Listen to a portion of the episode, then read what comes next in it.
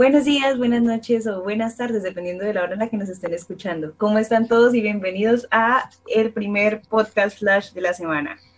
El día de hoy, como les comenté ayer en nuestro podcast pasado, ayer jueves, espero que lo haya, ya lo hayan visto, pues por favor, vayan y veanlo. Em, el día de hoy vamos a realizar un eh, podcast acerca de lo que fue el resumen de la primera fecha de la Liga de Fútbol Femenino aquí en Colombia, que pues eh, ya vivimos y de verdad que nos dejó con muchas cosas para hablar y pues es lo que vamos a hacer el día de hoy, pero un poquito más corto de los podcasts que siempre hemos visto. Entonces, eh, pues les comento que cada uno vamos a hablar acerca de pues los diferentes partidos. Entonces, eh, comencemos de una con el podcast. Bueno, primero que todo, hola, ¿cómo están? ¿Cómo estás tú, Liz, Nata, Steve? Don Romanchis, ¿cómo andan? Hola Lau, muy bien, gracias también. Quisiera decir que antes de empezar les vamos a, contar cómo están conformados los grupos rapidísimo. Entonces el grupo A está compuesto por Millonarios, por La Equidad, Fortaleza, Santa Fe y Llaneros. El grupo B está conformado por América, el Deportivo Cali, Deportivo Pasto y Junior. Y terminamos con el grupo C, que está con el Atlético Nacional, Independiente Medellín, Atlético Bucaramanga y Real San Andrés. Bueno, gracias, Minata.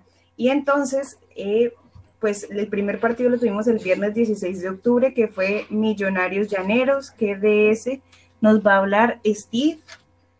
Hoy, eh, bueno, también el del día después, el 17 de octubre, que tuvimos Pasto América, que ese nos va a hablar Román.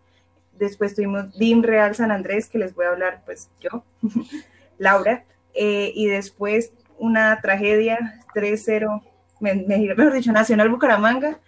Y eh, terminamos con el lunes, que fue el lunes 19, eh, que Liz nos va a hablar acerca de la equidad fortaleza y terminamos con Nata, que va a hablar de el Cali Junior. Entonces, comencemos con este resumen. Te doy la palabra, Steve. Bueno, eh, pues el primer partido, como lo dijiste, eh, Millonarios de local contra Llaneros, eh, quedó 5-0. tres goles en el primer tiempo, dos de Lina Gómez, uno de Sara Páez, dos en el segundo, uno de Lizeth Moreno y la otra de Lizeth Aroca. Y pues, como, como dato ahí, como, no sé si inútil o interesante, podría decirse, que es la primera expulsada que tiene en la historia el fútbol Millonarios femenino que fue Lizeth Camacho, que es la defensa, que era la defensa central, pues la defensa central. Y por fin recibió pues, la doble amarilla y roja. Bueno, interesante. Y ya. Bueno, sigamos con el siguiente eh, partido que fue Pasto América. ¿Cómo estás, Rafa? Buenas noches a todos los oyentes. Pues es un partido interesante. Eh, fue muy reñido y se definió en el tiempo de descuento en el segundo tiempo. Eh, con un penalti. Entonces estaban, ¿estaban qué? Fue polémico porque estaban pidiendo los, gana, gana la América con un penalti de una venezolana. Y pues la polémica fue porque estaban pidiendo una falta anterior sobre la arquera, pero pues en el video sea, uno se da cuenta en la repetición que no hubo nada, simplemente fue como una, una inocentada de la arquera del, del pasto y quedó 1-0. Eh, cabe recordar que pues que la gran figura Catalina Usme no juega porque pues dio positivo para, para coronavirus. Entonces, pues es la gran ausencia, pero sí mismo pues supieron sacar el resultado. Fue muy reñido de por sí. Y pues ya hablando de un análisis como más, más global, pues digamos en, en el América, el América femenino, pues tiene el, profesor Andrés Usme, que es el actual campeón, quedó campeón a las chicas, y el asistente técnico es John Frey Tierra Adentro, que pues eh, para los que no saben de historia, fue un jugador insignia de la América de Cali. Y viendo cómo juegan las chicas de la América, es evidente que quieren imponer el mismo estilo que por historia ha tenido la América masculino, lo quieren también imponer en el fútbol femenino. Entonces, de estar metiendo, de estar corriendo todos los 90 minutos, de siempre imponer su estilo de fuerza, de berraquera ante el rival y eso fue lo que pues dio frutos para que ganaran las chicas del América. Entonces es, yo considero que es, la favorita para retener el título. wow, fuertes declaraciones. y bueno, siguiendo el 17 de octubre también tuvimos un partidazo, DIM eh, Real San Andrés, en el cual el DIM pisó fuertemente, de verdad que fue un partido donde se demostró ese poderío y ese trabajo en equipo que tuvo el DIM con goles de eh, Córdoba, Castañeda y Ospina. Recordemos que este fue el primer juego para el grupo C, y pues el primer gol demasiado temprano, creo yo, en el minuto 8 de Sara Córdoba. Después hubo un golazo, un cabezazo de Tatiana Castañeda en el minuto 17. Eh, recordemos que el DIM tuvo unas pequeñas bajas. Eh, resultó que pues eh, la arquera Sandra Sepúlveda tuvo una molestia y pues le tocó retirarse del partido. Y entró Valeria Candanosa, que de verdad pues se tomó el papel y lo hizo supremamente bien. Y ya en el minuto 92, el gol de la capitana, Girley Quejada, que pues dio final al, al, partido, que de verdad fue completamente contundente el DIM. Eh, recordemos, por favor, ese golazo, el segundo que fue un golazo, de verdad que se los recomiendo, por favor, vayan y véanlo. Un cabezazo de Tatiana Castañeda, excelente. Y siguiendo con el grupo C, este sí me va a doler comentarlo, que fue el Nacional Bucaramanga, en casa de Nacional, ganó 3-0 ante mi glorioso Atlético Bucaramanga con goles de Caterín Tapia, Paula Botero. Y eh, quiero recordar acá algo, ya que Steve comentó que eh, en el partido de Millonarios tuvo la primera expulsión. Bueno, este fue el primer, la primera vez que anotó una arquera, que fue el primer gol de eh, Nacional con un penalti y de verdad que eh, también se mostró, fue un partido que fue bastante, digamos que chocante, como eh, duro, sí, pero pues las chicas del Bucaramanga no pudieron aguantar ese golpe que les dio Nacional. De verdad que hay varios errores y dolorosos errores en la defensa del Atlético Bucaramanga, esperando que esto cambie, porque el segundo, el segundo gol fue un gran error de la defensa, pero bueno, esto, esos fueron los resultados para el grupo C. Ambos fueron victorias paisas ante el Real San Andrés y el Atlético Bucaramanga. Por favor, vean ese gol de la arquera, de verdad que fue un buen gol. Y el último gol también fue un tiro libre, que pues la verdad, increíble cómo está eh, cobrando esta chica. Entonces, pues sigamos con, con el resto de partidos. creo que seguimos con, sí, Equidad Fortaleza. Eh, sí, la buenas noches, buenas noches a todos los oyentes, a mis compañeros. Eh, bueno, Equidad Fortaleza, un partido que la primera mitad pues no tuvo goles, eh, estuvo eh, dominado por el juego, por el carril central. Como todos sabemos, cuando eso pasa hay muchas piernas, no pudo darse ningún, no pudo abrirse el marcador por esta vía Equidad lo intentó también por el juego aéreo, em, con varios tiros de esquina, pero pues no, no, no, no hubo eh, el encuentro con el gol en la primera mitad. En el segundo, en el segundo tiempo, eh, bueno, hubo dos cosas. Uno fue eh, la expulsión de, de la jugadora Diana Chávez, perdón, de la jugadora Angita Borda eh, que fue expulsada finalmente en el, en el 58. Jugó condicionada casi todo el partido desde el minuto 9, en el 58 lo expulsaron y en el 66 Laura Barreto metió el único gol del partido, eh, desbordando por el carril central, eh, sacándose a una defensa y eh, metiendo pues el único gol del partido. De pronto que cabe resaltar acá que el partido se jugó en el estadio de techo, eh, que sí se puede contar con los escenarios eh, de la, del, distrito para este tipo de partidos. Hace falta gestión, pero sí se puede. Eh, y destacar el trabajo de la entrenadora de, equidad, que es la, señorita Sandra Salamanca, la única DT mujer en este torneo, y con un estilo de juego bastante bien marcado. Obviamente que le falta trabajar mucho para de pronto enfrentar rivales de, de más eh, de más poderío como Santa Fe o como Millonarios, pero bueno, eso ya lo veremos eh, en las fechas que vienen. Eh, y pues también de pronto ah, hacer mención de que Fortaleza no cuenta con, grandes nombres. como si de pronto lo tiene Equidad Seguros, que recordemos que contrató a Nicole Regnier eh, y que siguió trabajando con algunas de las jugadoras que, que venían de, de, del torneo pasado. Entonces, eh, sí, ese fue prácticamente el resumen de este partido. Muchas gracias, Liz. Y seguimos con el último partido, Cali Junior, Minata. Bueno, Milau, sí. Hola a todos. Eh, este fue un partido del grupo B. Se jugó en el Estadio Deportivo Cali, o también llamado Coloso de Palma Seca. Em, bueno, en, en el primer tiempo, digamos que Cali reflejaba superioridad, pero dicen por ahí que el que no hace los goles los ve hacer, y pues efectivamente así fue. El Junior eh, estaba eh, jugando también con eh, la capitana que es Daniela Montoya, recordemos que ella ha hecho parte de, la selección Colombia. Y bueno, este gol se da por un tiro libre en el costado occidental, es ejecutado por Oriánica Velázquez.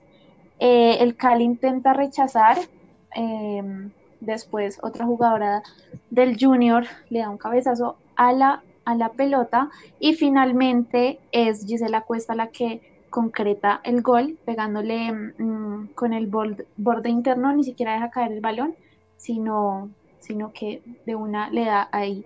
Eh, en este partido hubo cuatro jugadoras amonestadas de amarilla, tres del junior, una del, del Cali y bueno, en el segundo tiempo, em, ah bueno, este, este gol fue en el minuto 38.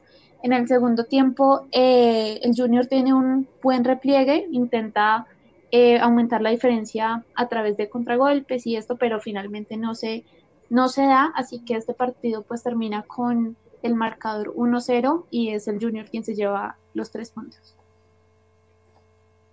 Muchas gracias, Nata. Y bueno, esto fue el primer resumen, entonces eh, ya sabemos cómo quedaron los partidos de la fecha 1, pero ahora vamos a comentar acerca de las pequeñas eh, falencias, detalles y cositas que tengamos por decir acerca de esto. Entonces, eh, le doy la palabra a quien quiera comenzar acerca de pues estos temas que tal vez no podemos dejar pasar porque pues son temas importantes. Recordemos que pues para el día de hoy ya pasó la segunda fecha, de todas formas este martes vamos a realizar el podcast que va, en, el que vamos a hablar acerca de eh, el resumen de la segunda fecha, pero hoy vamos a tocar todos los temas que consideremos importantes para que ustedes sepan qué pasó más allá de eh, el juego, que son cosas extremadamente importantes para la continuación de este torneo.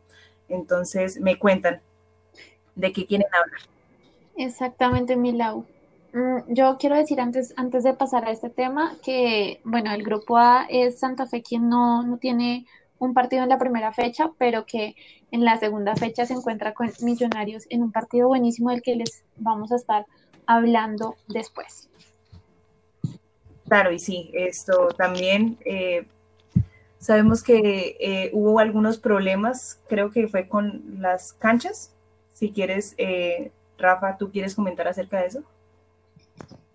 Pues como tal, buenas noches de nuevo. Eh, pues como tal, sí, si hablamos de, de, canchas, pues para la primera fecha casi no, digamos, no hubo problemas, ¿se entiende? Pero más se, nota en el segundo, en la segunda fecha, pues que hablaremos después. Pero sí, sí no entiendo por qué no prestan, o sea, mi pregunta va a quedar al aire, qué pena ser polémico, pero por qué no prestan las canchas principales de los equipos profesionales masculinos, sabiendo que, y lo digo por experiencia propia, y así ya este COVID y eso, eh, se pueden jugar preliminares para que las chicas también tengan la misma, el mismo derecho a jugar como los muchachos, ¿entiendes? O sea, se debería utilizar el Atanasio, se debería utilizar el Campín. Listo, afortunadamente se utilizó techo, Listo, afortunadamente se utiliza libertad de pasto. Yo claro, pero todas tienen la posibilidad y pues si el, no creo que si el problema es por costos, no creo que haya ese problema porque para eso están, para eso hay patrocinadores. Entonces queda en el aire el poco apoyo que tienen las chicas para que jueguen bien al fútbol. Sí, es que de verdad que es algo importante tener un espacio completamente adecuado para esto y si no les van a prestar los estadios principales, estamos pues complicado. Sé que mi Bucaramanguita sí está haciendo ese trabajo, menos mal. Pero ojalá todos los equipos hicieran eso, aunque pierdan en casa, pero pues también. La, Lo importante es que están teniendo eso. Dime, Liz. Sí, no, me, gustaría agregar que, eh, bueno, en cuanto a, la polémica que se dio en el partido de, de, Clásico Bogotano, eh, el, el, gerente del equipo de, de Santa Fe femenino, eh, que se llama Diego Perdomo, él aclaró que en efecto no habían solicitado los eh, escenarios por el costo, por el alto costo. Recuerden que cada vez que los equipos bogotanos usan la, la cancha de Campín, eh, pues los costos son bastante elevados. sin embargo, en las últimas horas o últimos días, la alcaldía de Bogotá y el IDRD, que es el encargado de los parques y de los escenarios deportivos de Bogotá, eh, emitió un comunicado diciendo que ni Techo ni el Campín habían sido solicitados eh, por parte de Santa Fe, quien oficiaba local, eh, y que por el contrario, eh, pues nunca se recibió esta solicitud. Por el contrario, lo que sí se supo es que la alcaldía de Mosquera, o bueno, un político de Mosquera, hace parte de la mesa directiva de Santa Fe, y pues ahí hay ciertos intereses en que se generen estos, estas competencias, estos eventos eh, en, en, en, pueblos o en, lugares como, como Mosquera. Eh, entonces, pues queda ahí también eh, ese llamado de atención porque, digamos, sí tengo entendido que, por ejemplo, la equidad jugó en techo sin ningún inconveniente, como, como ya lo decía yo antes, y eh, Millonarios que la otra semana oficial de local va a jugar en el camping sin ningún inconveniente. Entonces, es la gestión la que, la que está ahí como pendiente.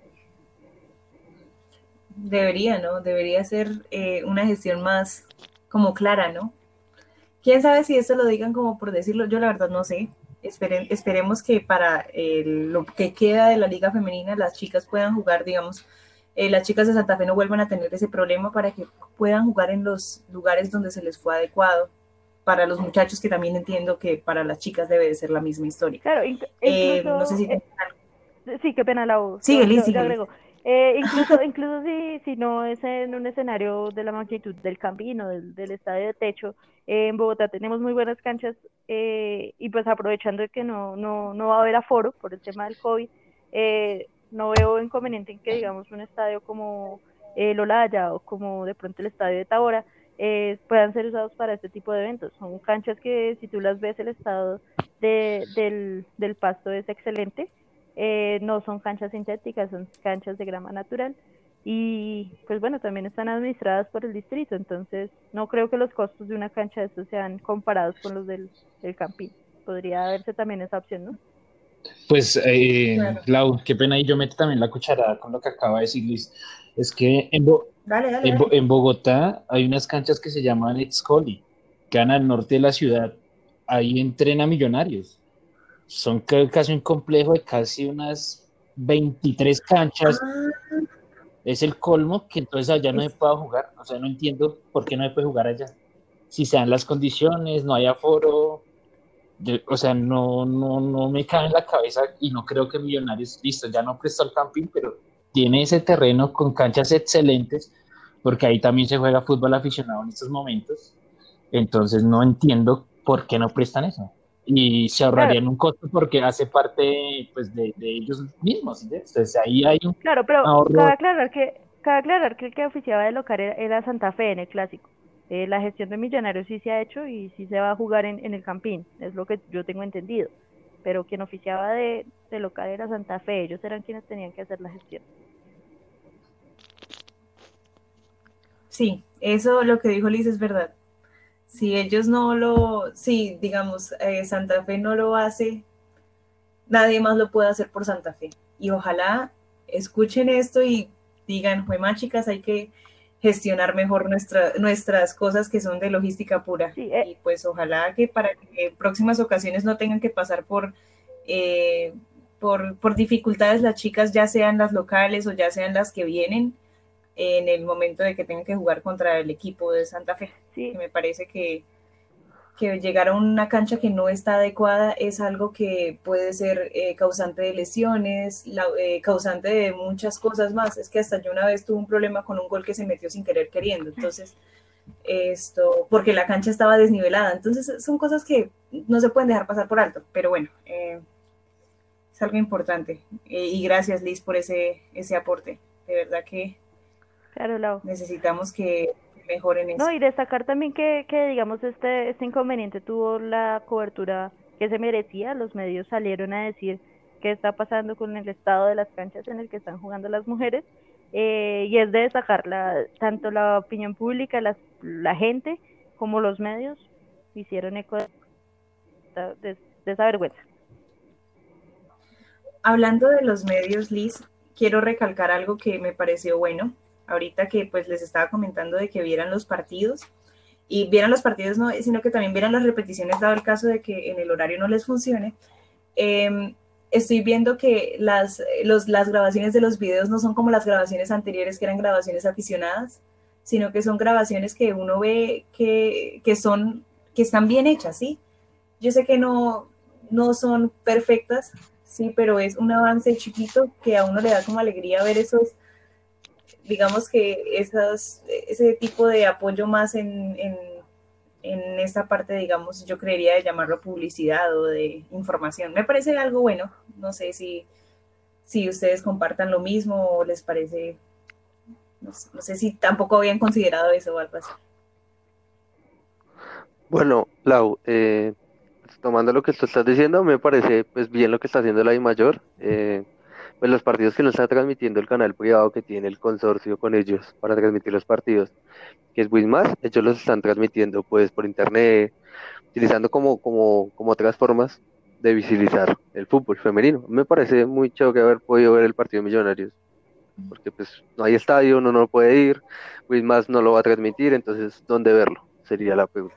Es muy chévere lo de la de mayor, retomando eso que estaba Sí, hay, hay, cosas que digamos nosotros no decimos que la de mayor sea la peor cosa que haya sucedido en la vida, pero eh, hay cosas que hay que abonarle. ¿sí? Es, es, que yo quiero decir que a veces la gente tal vez pensará que nosotros lo, vemos como el malo, el diablo, el enemigo, que quiero que también aquí haciéndole promoción a un podcast que tuvimos previamente hablando de la de mayor, esto em, hay que abonarle cosas y que ojalá no se coman las flores, sino que sigan, eh, digamos, creciendo este jardín lleno de muchas flores para nuestras chicas, que de verdad esperamos que sigan en este proceso tan hermoso que es esta liga.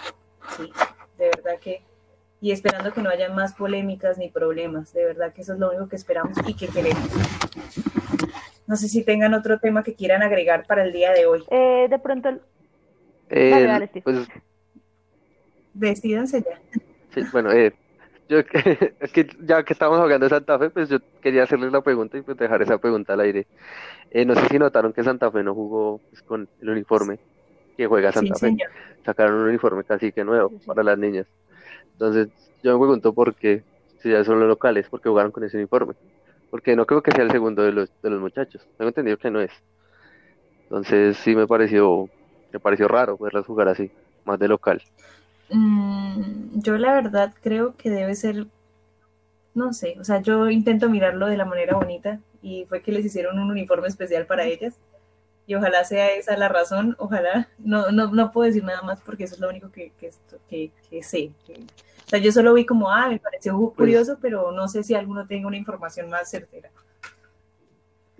Pues si me lo dices a mí, me parece, pues la verdad, una mala medida. O sea, entiendo que si lo hicieron con eso, pues fue con la buena intención, pero no, o sea, usen el, háganlo de millonarios, hagan como pequeños cambios en el uniforme principal y úsenlo, porque eso es parte de la marca de Santa Fe. Sí, porque parecía otro equipo completamente diferente. No sé, ¿alguno tiene algo que comentar acerca de ese uniforme de, de Santa Fe? Sí, que no me gusta, pero no tiene nada que ver con el eh, uniforme, sino con el equipo.